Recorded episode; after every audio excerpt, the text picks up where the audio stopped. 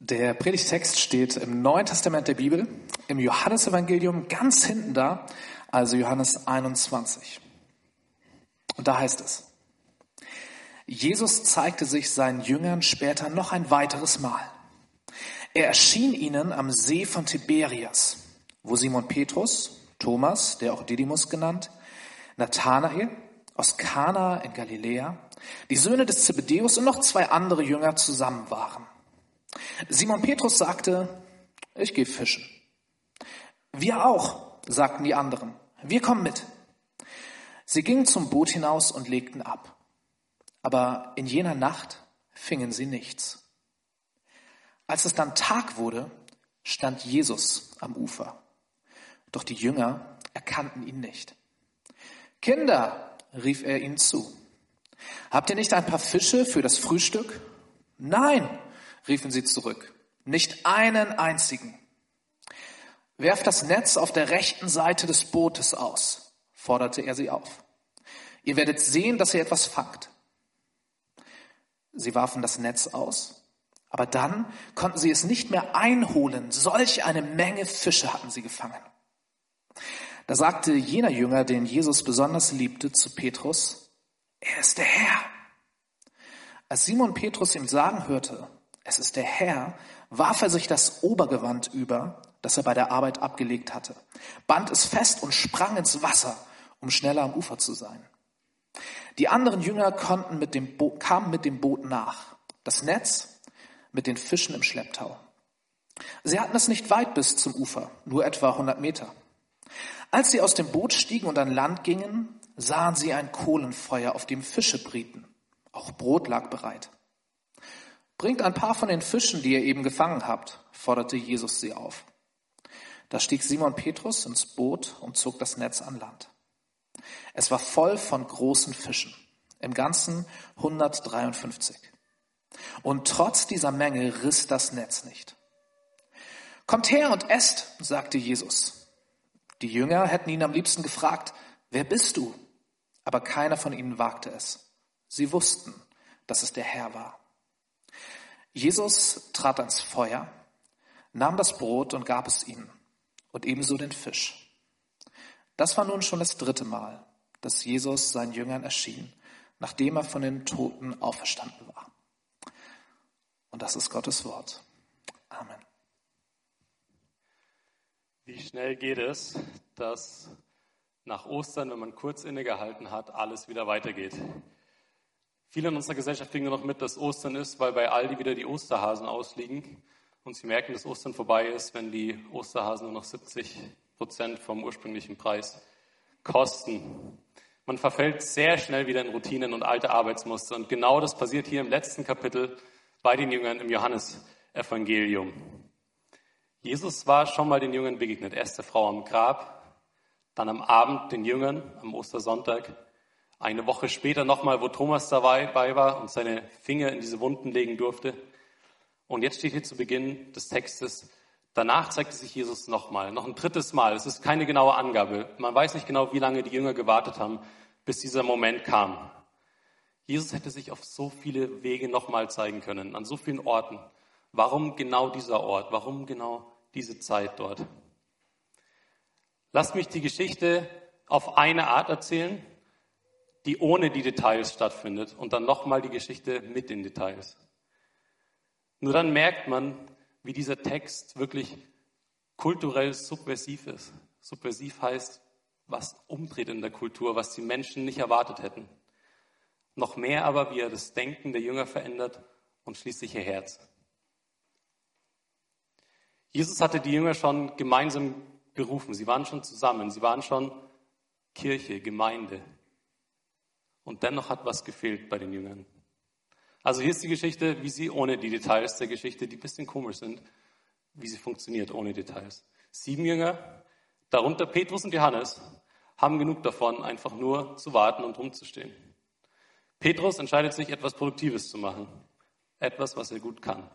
Fischen. Er ist ein Fischer, circa im Jahr 30 nach Christus, kommt aus der Stadt Kafana um, in der Stadt direkt am See und er betreibt die Fischerei kommerziell. Er weiß, was die beste Zeit ist, um zu angeln. nachts. Dann kann man morgens gleich frisch den Fisch verkaufen. Frischer Fisch bedeutet Geld. Die anderen sechs fanden, dass sie eigentlich mitkommen könnten, aber auch das Fischen blieb unproduktiv. Sie blieben, wie man im Anglerjargon sagt, Schneider.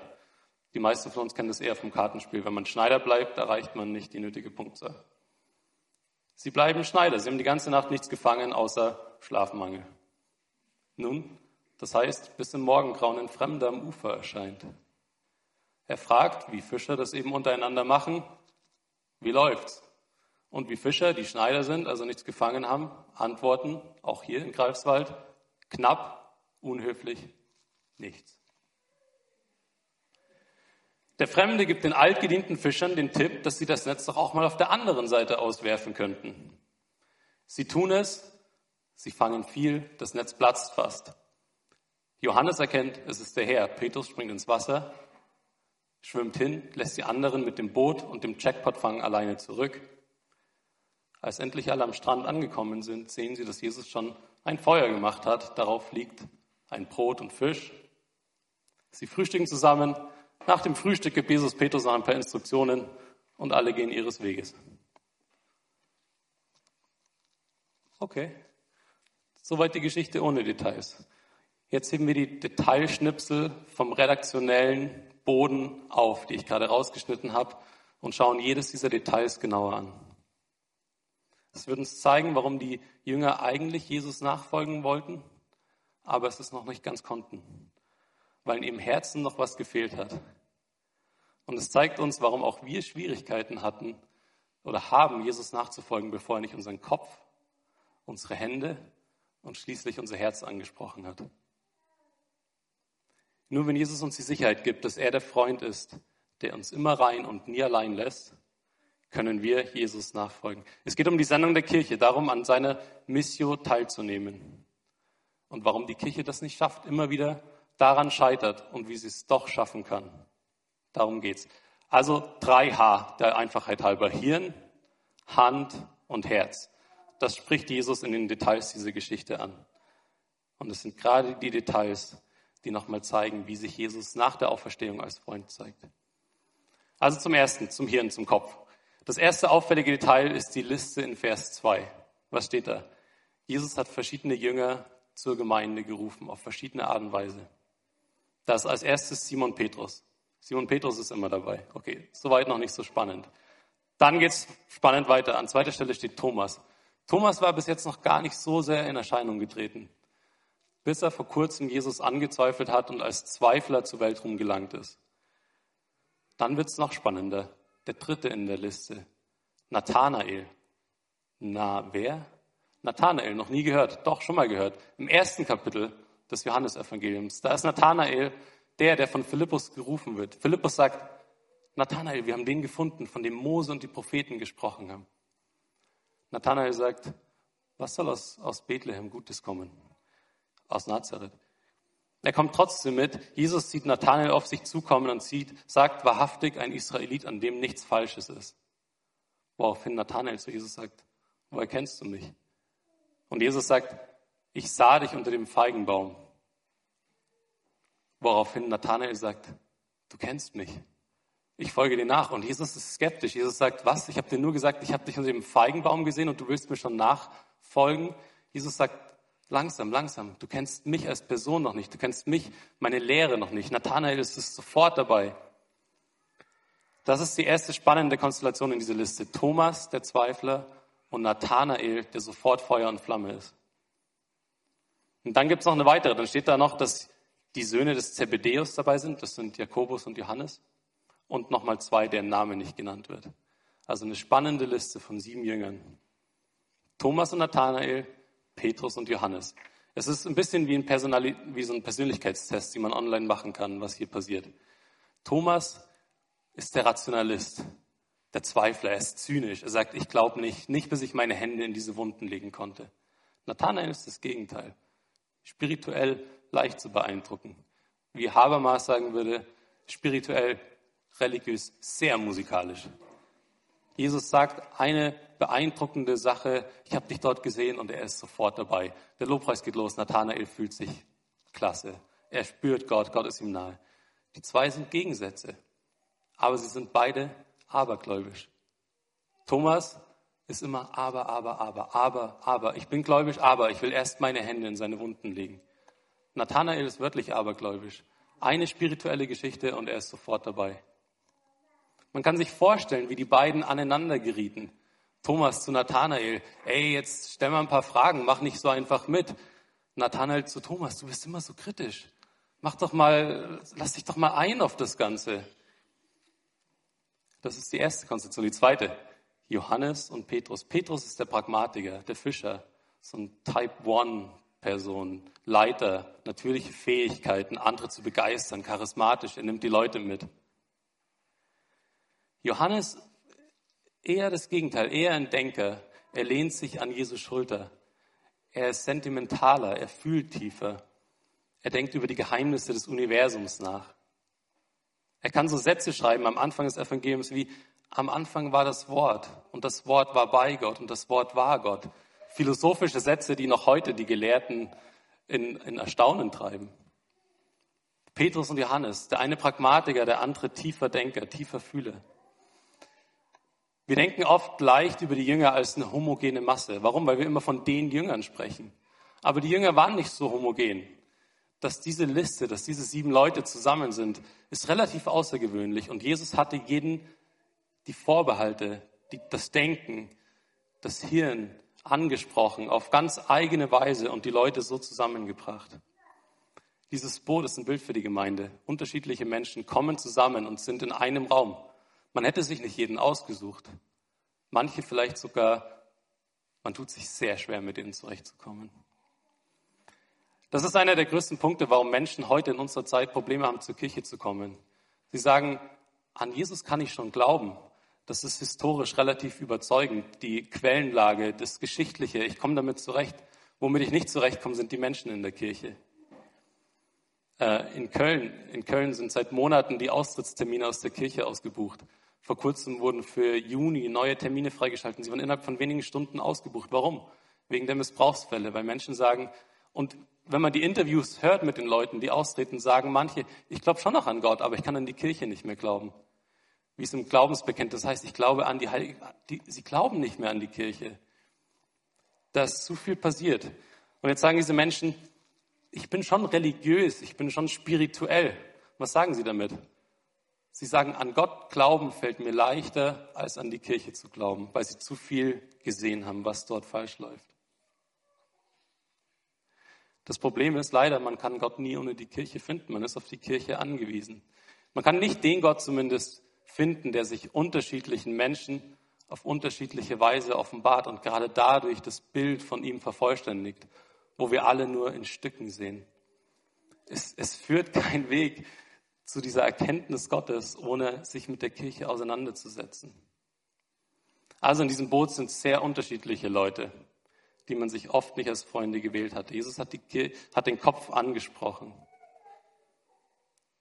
Ich habe gesagt, das ist kulturell subversiv. Im damaligen Israel standen sich viele Gruppen unversöhnlich gegenüber. Da waren die Sadduzäer, die Pharisäer, die Essener, manche Widerstandsgruppen, da waren die Römer und die Griechen und sie waren unversöhnlich.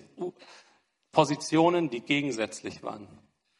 Worin sich diese Gruppen einig waren, war, dass ein gekreuzigter Krimineller kein Divi Filius, kein Sohn Gottes sein kann. Darin waren sie sich einig, dass ein Krimineller ganz sicher nicht der Sohn Gottes ist. Augustus hat sich Divi Filius genannt, der Kaiser. Dass Jesus aber der Sohn Gottes ist, darin waren sich die sieben einig in ihrer Unterschiedlichkeit. Das war absolut skandalös zu der Zeit. Der Gedanke abscheulich. Die Essenz des Cäsarenkults war Kommandogewalt und Offiziersstolz. Ein starker Kaiser zu sein hieß, ein erfolgreicher Befehlshaber zu sein. Als Imperator zu regieren, siegreich vom Feld zurückzukehren. Und wenn nun diese Jünger sagen, wir verlassen diesen Kaiserkult, haben sie nicht einfach nur sich persönlich in Gefahr begeben, sondern sie haben die eine Naht, die dieses römische Reich verbunden hat, die unterschiedlichen Provinzen, unterschiedliche Menschen. Das war die eine Naht, die dieses römische Reich zusammengehalten hat der Divi Filius, der Cäsar, der Angebetete. Überall standen Statuen, um die Menschen daran zu erinnern. Das ist die Naht unserer Kultur. Und wenn die Jünger jetzt anfangen, Jesus anzubeten als Divifilius, stellen sie diese Naht des römischen Reiches in Frage. Selbst Paulus konnte den Gedanken nicht ertragen, Juden, dass Gott einen Sohn hat. Keiner konnte, außer diese paar Jünger. Sie fanden statt Bedrohung Befreiung in dem Gedanken. Dass egal ob Grieche oder Jude, ob Mann oder Frau, alle ab jetzt zu Gottes heiligen Volk gehören können, wenn sie nur an Jesus glauben und sich dieser Glaube in der Liebe äußert. Also wir haben folgendes Bild vor Augen. Da sitzen diese sieben sehr unterschiedlichen Menschen in dem Boot, hinter ihnen das römische Reich, das das als eine absolute Gefahr ansieht, was sie glauben, und unter ihnen das leere Netz. Und jetzt sitzen sie da. Was war passiert? Das zweite, Jesus hat ihren Kopf angesprochen. Er spricht die Hand an, die, die Sendung der Kirche. Jesus hatte gesagt beim letzten Treffen mit den Jüngern, wie der Vater mich gesandt hat, so sende ich euch aus. Und jetzt waren die Jünger erstmal zurückgegangen zu ihrem Gewohnten, zu ihrem Job, zu ihrem Hobby, zu dem, was sie können. Sie wissen, irgendwas kommt noch, aber sie können es noch nicht sehen. Und die Jünger, das bedeutet hier die Kirche, fangen nichts. Warum? Die Kirche kann es nicht alleine. Sie haben schon einen Auftrag, aber sie können es noch nicht. Hier ist das zweite Detail der Geschichte. Da steht ein Unbekannter in der Dämmerung und ruft, was ruft er? Er ruft Paidia, Kinder. Das ist, das ist der Kosenamen in dieser damaligen Welt. Er nennt sie, ich bin, ich bin hier in einem Männerhauskreis bei Greifbar und wir sagen manchmal Jungs zueinander, hey Jungs, wie geht's euch? Das macht Jesus hier. Er sagt, hey Jungs, Kinder. Und was sagt er? Habt ihr mal was zu essen? Prosphagion steht dann, ein, ein griechisches Wort, was nur hier vorkommt. Das bedeutet Beilage, Zukost. Habt ihr mal eine Kleinigkeit dazu? Wie wenn man zum Grillen geht. Bringt ihr eine Kleinigkeit mit? Habt ihr eine Kleinigkeit für mich? Er spricht sie zärtlich an. Kinder, habt ihr mal eine Kleinigkeit? Und zurück kommt dieses kühle, norddeutsche im Griechischen U, nein, aus dem Bauch U, nein, nichts hier, nichts für dich. Er sagt, werf das Netz nochmal auf der rechten Seite aus. Was macht Jesus? Er gibt der Gemeinde den Auftrag. Er gibt der Gemeinde den Auftrag, sagt, werf das Netz aus. Und sie machen es und das Netz ist so voll, dass sie es fast nicht einholen können. Hier ist eine Menge an Fischen. Und jetzt steht ein anderes Wort im Griechischen, nicht mehr Prosphagen, sondern jetzt steht Ichtes. Ichtes, richtige Fische. Ichtes. Wir bewegen uns in dem Text sehr in der symbolischen Welt der damaligen Welt. Fische, Boote, Seen, das hat alles eine symbolische Bedeutung. Und Fische wurde bald schon zum Zeichen für die Christen. Ichtes. Ichtes war das, war ein Glaubensbekenntnis. Die ersten Buchstaben. Jesus Christus, Theohyos Soter. Jesus Christus, Sohn Gottes, der Retter. Und das wurde von den Urchristen als Erkennungszeichen genommen. Die Fische ein Christ hat einen Bogen in den Sand gemalt, wenn er sich mit jemandem unterhalten hat, das Gefühl hatte, vielleicht ist hier ein Bruder, eine Schwester, und die andere Person hat den Bogen fertig gemalt zu einem Fisch. Warum? Ich habe gesagt, es war kulturell subversiv. Das Imperium konnte den Gedanken nicht ertragen, dass diese Menschen Jesus als den Sohn Gottes anbeten. Okay, das Besondere an der Situation ist, die Jünger haben es schon mal erlebt. Sie waren schon mal im Boot und haben gefischt und Jesus kam. Man hat zu Petrus gesagt, fahr mal ein bisschen raus, ich muss zu dieser Menge hier sprechen, Lukas 5. Es, es, das funktioniert erstaunlich gut. Wenn ich, wenn ich im Sommer baden bin, gehe ich manchmal nach Ludwigsburg raus. Man muss sehr aufpassen, was man sagt, wenn man im Wasser ist, auch wenn man sehr weit draußen ist, weil die Leute am Strand alles hören können.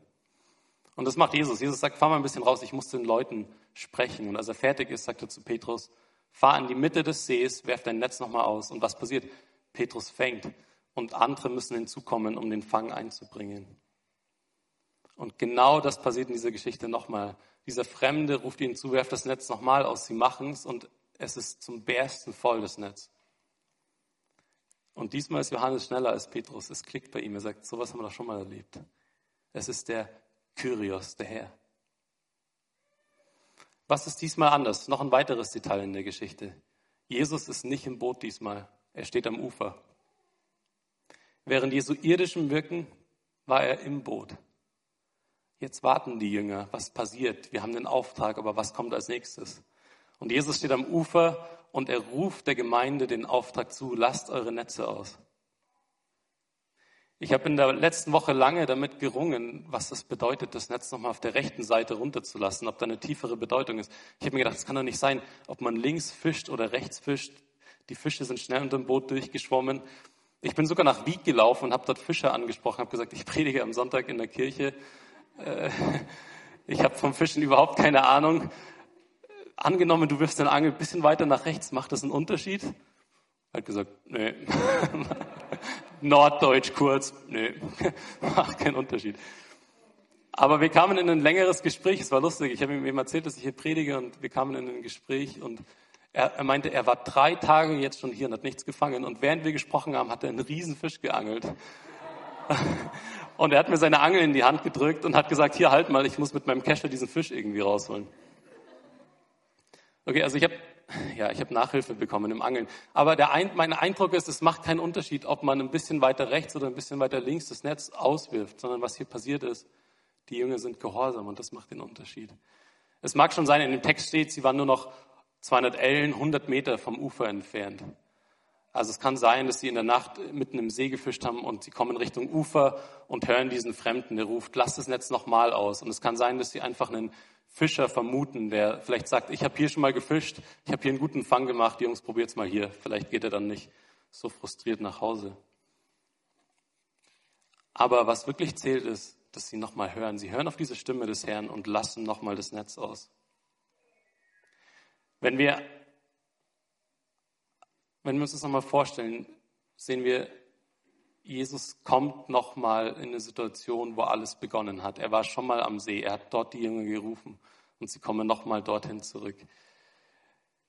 Und, und Jesus ruft der Gemeinde zu, lasst euer Netz aus. Und meine Verlobte ist Vikarin und ich sehe das jetzt, wie sie so schnell in all diese Programme der Kirche aufgesaugt wird. Hier gibt es eine gute Sache, dort was, was schon lange läuft. Man kann es nicht einfach einstampfen. Hier ist noch eine gute Idee, sollte man auch mal anfassen. Und so geht es los, dass man in so einer Maschinerie landet, wo immer mehr, immer mehr gemacht wird. Und die Gemeinde, die Kirche fischt die ganze Nacht und fährt am Morgen mit leeren Netzen nach Hause.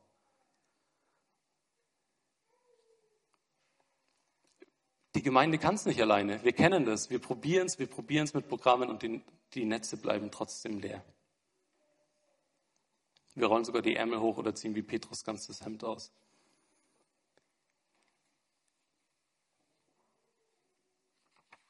Was sagt Jesus? Er steht am Ufer und ruft ihnen zu, lasst die Netze aus. Er sagt, auch wenn ich nicht mehr bei euch im Boot bin, ich bin hier am Ufer und ich sehe euch und ich höre euch und ich weiß, was ihr braucht. Ich weiß, wie es euch geht und ich sehe euch und ich rufe euch euren Auftrag zu. Was ist die Mission der Kirche? Fischen. Okay, es klingt befremdlich, aber wie gesagt, das ist, das ist zum einen Königreich-Jargon, biblisches Jargon, es ist die symbolische Sprache auch der Zeit. Was sagt Jesus? Er sagt, ich will, dass ihr die Gemeinschaft des Königs seid. Ich will, dass ihr Menschen von einem Bereich, von der Tiefe des Sees, in einen anderen Bereich, in das Boot bringt. Das ist eure Aufgabe. Und schaut, wer im Boot sitzt. Unterschiedlichste Menschen. Warum? Weil man nur durch unterschiedliche Menschen sieht, wer Gott ist. Weil man alleine keine Gemeinschaft sein kann. Weil man alleine nicht die Gemeinschaft sein kann, die Jesus seinen Jüngern gemalt hat. Was hat er gesagt? Ihr seid eine Stadt auf einem Berg. Ihr seid eine heilige Gemeinschaft. Das kann man nicht alleine sein. Aber genau darin wird Gott sichtbar. Also sie sollen das Netz auswerfen. Aber es fehlt noch was. Egal ob ein Skeptiker und Rationalist wie Thomas oder eher leichtgläubig wie Nathanael, ein Pragmatiker wie Petrus oder ein Denker wie Johannes. Wir alle haben unsere, unsere Kopfvorbehalte und Jesus begegnet ihnen. Und wo wir als Gemeinde anfangen, dieses Werk anzugreifen, wo wir uns die Hände anfangen schmutzig zu machen und, und sogar den Auftrag hören, fehlt noch was. Was ist das? Und hier ist der wirkliche Turn dieser Geschichte. Wir werden nie unsere Vorbehalte im Kopf abbauen. Wir werden nie wirklich dauerhaft Gott dienen können. Wir werden immer wieder in diese alten Muster zurückfallen, bis wir nicht gesehen haben, was für ein guter und treuer Freund Jesus ist. Wie warm und herzlich seine Liebe ist. Hier ist wieder ein Detail. Petrus schnappt sich sein Obergewand. Warum macht er das? Er weiß einfach nicht, was er als erstes machen soll. Er sagt, da ist Jesus, da ist das Boot, da ist Wasser, da ist mein Obergewand, ich bin nackt, kann ich so, nein. Und er schnappt sich's, schmeißt sich um und springt ins Wasser. Und er rennt an den Strand, die anderen kommen nach und was finden sie? Jesus hat schon ein Feuer, ein Kohlenfeuer gemacht und da liegt ein Fisch und da liegt ein Brot. Und jetzt sagt er, es klingt im Griechischen noch mehr wie ein Imperativ, wie eine Anordnung. Bringt her von euren Fischlein. Und Petrus zieht das Netz ein und es war voller, nicht, wie, nicht kleine Fischlein, es war voller, da steht Ychton Megalon, voller großer Fische. An der Zahl 153. 153 große Fische. Die Szene am Kohlenfeuer zeigt uns fünf Sachen, die ich nur noch kurz skizziere. Ich gehe nicht mehr ins Detail. Das erste, wo wir als Gemeinde auf Jesu Geheiß hin die Netze auswerfen, da stärkt er uns. Kommt, esst Frühstück, sagt er. Eine Kirche, die immer am Rennen ist, immer am Arbeiten und dabei langsam leerer und kraftloser wird, ist gerufen, erstmal zurück an das Feuer zu kehren, zu Jesus und bei ihm Frühstück zu essen. Was bedeutet das? Zweitens, die Szene am Feuer ist ein Bild für unsere Mission, die ein Teil von Gottes Mission ist. Theologen sprechen von der Missio Dei. Gott hat eine Mission und wir dürfen teilhaben. Was passiert am Feuer? Jesus hat schon Brot, er hat schon Fisch, er hat selber was gebracht. Jesus selber lebt seine Mission und er lädt uns ein, teilzunehmen. 153 große Fische. Aber er hat schon vorgesorgt, er hat schon gebracht. Drittes Detail, 153 Fische. 153, was ist eine symbolische Zahl? Was soll das sein? Äh, es gibt einiges an Debatte, wenn man die Kommentare liest, äh, kann man seitenlang über diese Zahl lesen. Ich vermute, es ist einfach historisch. Die Leute haben nachgezählt. Sie waren, sie waren nach diesem Angeln verzweifelt, keine Fische. Sie kamen zurück. Es waren 153 große Fische. Es hat sich einfach rumerzählt. Sie haben gezählt. Sie haben gesagt, eins, zwei, drei, 153, nochmal, eins, 153, 153 Fische. Das Einzige, was mich noch überzeugt, vielleicht ist, dass es 153, dass es für alle Nationen steht. In Matthäus 28 sagt Jesus, geht hin in alle Völker, in alle Nationen. Und schon bei Abraham ist diese Verheißung, geht in alle Welt. Aus allen, aus allen Völkern werden Menschen zur Gemeinde hinzukommen. Das ist die einzige Auslegung, die mich überzeugt, zu sagen, 153 steht vielleicht ungefähr für alle Nationen, die man kennt. Aber wahrscheinlich ist es einfach historisch. Viertens, dieser Moment dort am Feuer verweist auf das Abendmahl. Das letzte Mal, dass Jesus mit seinen Jüngern gegessen hatte, war am Abend, bevor er verhaftet wurde, abgeführt, hingerichtet. Und er hatte nochmal mit seinen Jüngern gegessen, Abendessen. Es war Abend, es wurde Nacht und was Altes ist vergangen. Und jetzt ist der Frühstück mit ihnen. Ein neuer Tag bricht an, eine neue Zeit bricht an. Frühstück mit mir, esst, setzt euch zu mir. Und schließlich fünftens, er wartet am anderen Ufer. Was heißt das? Es verweist auf das Ende der Zeit. Jesus wartet auf seine Gemeinde. Er steht am anderen Ufer und er ruft dir zu, werft eure Netze aus. Und eines Tages wird er nicht nur Abendessen machen und er wird nicht nur Frühstück machen, sondern er wird seine Braut zu sich rufen und ein Hochzeitsmahl feiern. Und er ruft uns zu, er sagt, kommt, kommt, es ist alles angerichtet. Jesus hört da auf, wo er begonnen hat, aber jetzt ist alles anders. Am See beim Fischen hatte er die ersten Jünger berufen und genau hier trifft er sie nochmal. Sie essen Fisch und Brot wie so oft. Und Jesus erinnert sie, hier habe ich euch zuerst gerufen. Ich bin immer noch bei euch. Meine Verlobte und ich haben, sieben, haben uns vor sieben Jahren hier in Greifswald zum ersten Mal getroffen und haben uns vor zwei Monaten verlobt und wir haben genau das Gleiche gemacht. Wir sind nochmal an all die Orte zurückgekehrt, die am Anfang unserer Geschichte standen. Wir haben uns oft am Bannhöferplatz getroffen und sind dann am Schießball spaziert und haben über die Lehrveranstaltungen von Michael Herbst nachgedacht oder über das Leben gesprochen. Und wir sind nochmal zurückgekehrt an diese Orte und haben gesagt, schau mal, hier, hier hat alles angefangen. Und guck, was jetzt daraus gekommen ist, was jetzt passiert ist. Jesus macht genau das Gleiche. Er kehrt nochmal zurück. Hier hat alles angefangen. Und er sagt, ich bin immer noch bei euch. Noch besser ich werde immer bei euch sein. Wie kann die Kirche die Mission in dieser Welt ausfüllen? Vor allem dadurch, wie es Jesus vormacht, dadurch Freunde zu sein. Du und ich, wir müssen lernen, wahre Freunde zu sein für die Menschen um uns herum. Jesus, der wahre Divi der wahre Gottessohn, nennt seine Jünger Freunde. Und das sollen wir sein. Was ist ein wahrer Freund? Ein wahrer Freund lässt sich immer rein und nie allein. Ein wahrer Freund lässt sich immer rein und nie allein. Das ist ein wahrer Freund. In anderen Worten, er weist sich nie ab, wenn du Hilfe brauchst. Er lässt dich nie allein. Er benutzt dich nie. Hast du deine Freunde, um voranzukommen, um Respekt zu bekommen? Bist du gerne bei den Coolen, bei denen, die dir Erfolg versprechen, Karrierechancen vielleicht? Oder bei denen, die uncool sind, weniger gebildet, die dich nicht so gut aussehen lassen? Was hatte Petrus gemacht? Er hatte Jesus alleine gelassen. Er hat alle alleine gelassen. Alle haben ihn irgendwie gebraucht und er ist weggelaufen. Und wir werden es tun. Wir werden unsere Freunde enttäuschen. Aber erst nachdem die Jünger dort am Feuer zusammen gefrühstückt haben, fragt Jesus Petrus dreimal. Das ist nach dieser Bibelstelle, die wir heute gelesen haben. Er fragt dreimal, liebst du mich? Und Petrus bestätigt das und dreimal beauftragt ihn Jesus, dann weide meine Lämmer. Dreimal hatte Petrus Jesus verleugnet. Am Kohlenfeuer im Hof des Hohenpriesters. Und jetzt steht er am Kohlenfeuer mit Jesus und Jesus fragt ihn dreimal, liebst du mich? Ja, weide meine Lämmer. Was sind Lämmer? Lämmer sind die Kleinen, die Schwachen, die Uncoolen. Weide meine Lämmer. Kenn dich in dein altes Leben zurück. Sei nicht nur bei den Coolen, weide meine Lämmer. Das ist der neue Auftrag. Und was sagt Jesus zu Petrus? Er, er spricht sein Herz an. Er sagt, du hast mich in meiner dunkelsten Stunde verlassen. Ich werde dich niemals verlassen. Ich lass dich nie los. Ich werde immer immer, immer bei dir sein. Es kann sein, dass Jesus schon deine Kopfvorbehalte angesprochen hat. Vielleicht bist du deswegen da, weil du sagst, ah ja, das überzeugt mich historisch. Vielleicht hat er dir auch schon einen Auftrag gegeben. Du weißt, was du zu tun hast. Aber Jesus will der wahre Freund deines Herzens sein. Er ist der wahre Freund deines Herzens, der dich nie verlässt, der dich nie, nie, nie im Stich lässt. Das ist nicht mehr nur kulturell subversiv, sondern das dreht dein Herz um. Es sollte dein Herz umdrehen.